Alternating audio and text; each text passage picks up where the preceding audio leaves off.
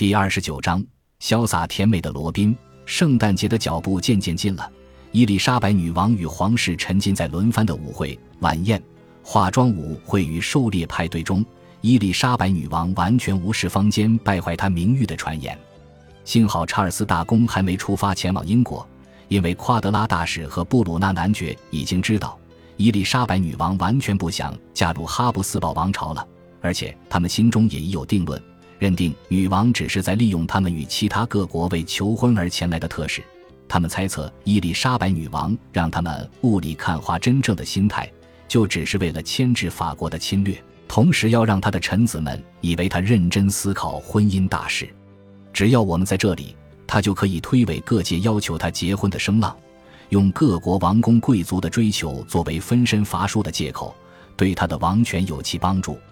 十二月时。布鲁纳男爵任务失败，离开了英国。这一刻，他对伊丽莎白女王的了解并没有比一开始多。布鲁纳男爵将他异变的性格归咎于青少年时期的经验，有时他的身份不合法，有时候又逆转。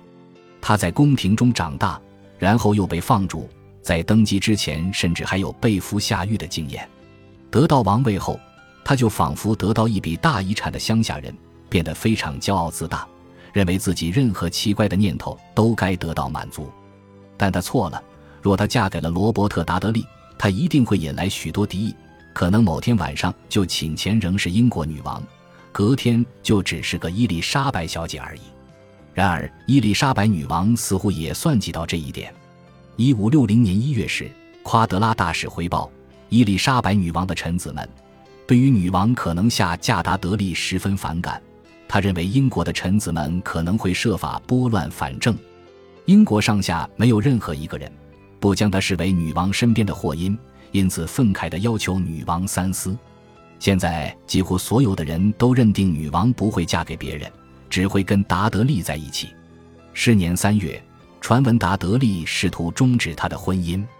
夸德拉主教听到达德利吹嘘自己再过个一年地位一定就不同了。他的触角越来越广，每天都在各项事务上扮演更出色的角色。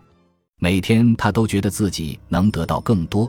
现在则有传闻指出他将与妻子离婚。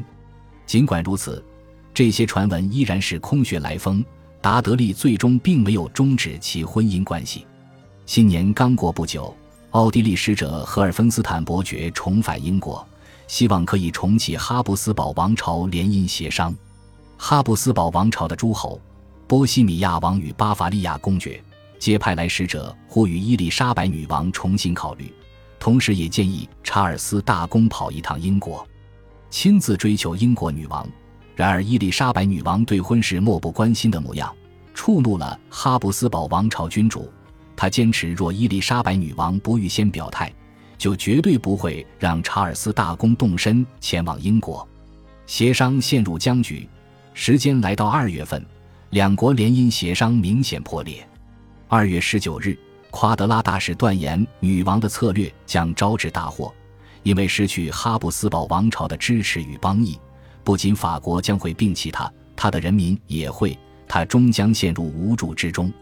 二月份时，伊丽莎白女王抛弃了另一位外国的追求者，那就是刚接下父亲王位的埃里克王子。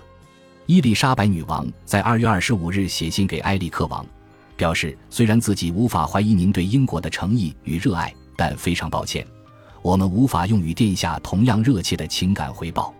他宣称自己从未对任何人有过如此热切的情感，同时请求埃里克王好好控制自己的情感，不要让他超出了友谊的界限。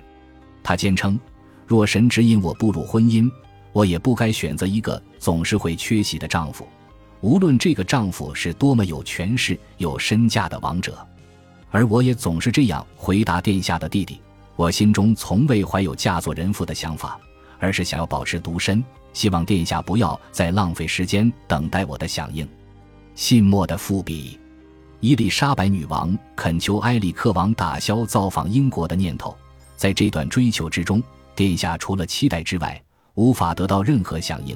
我也非常担心您如此浩瀚的爱可能会变成一种负担，这对我们来说都会是一种难以承受之痛。一开始，埃里克王无法接受伊丽莎白女王的拒绝。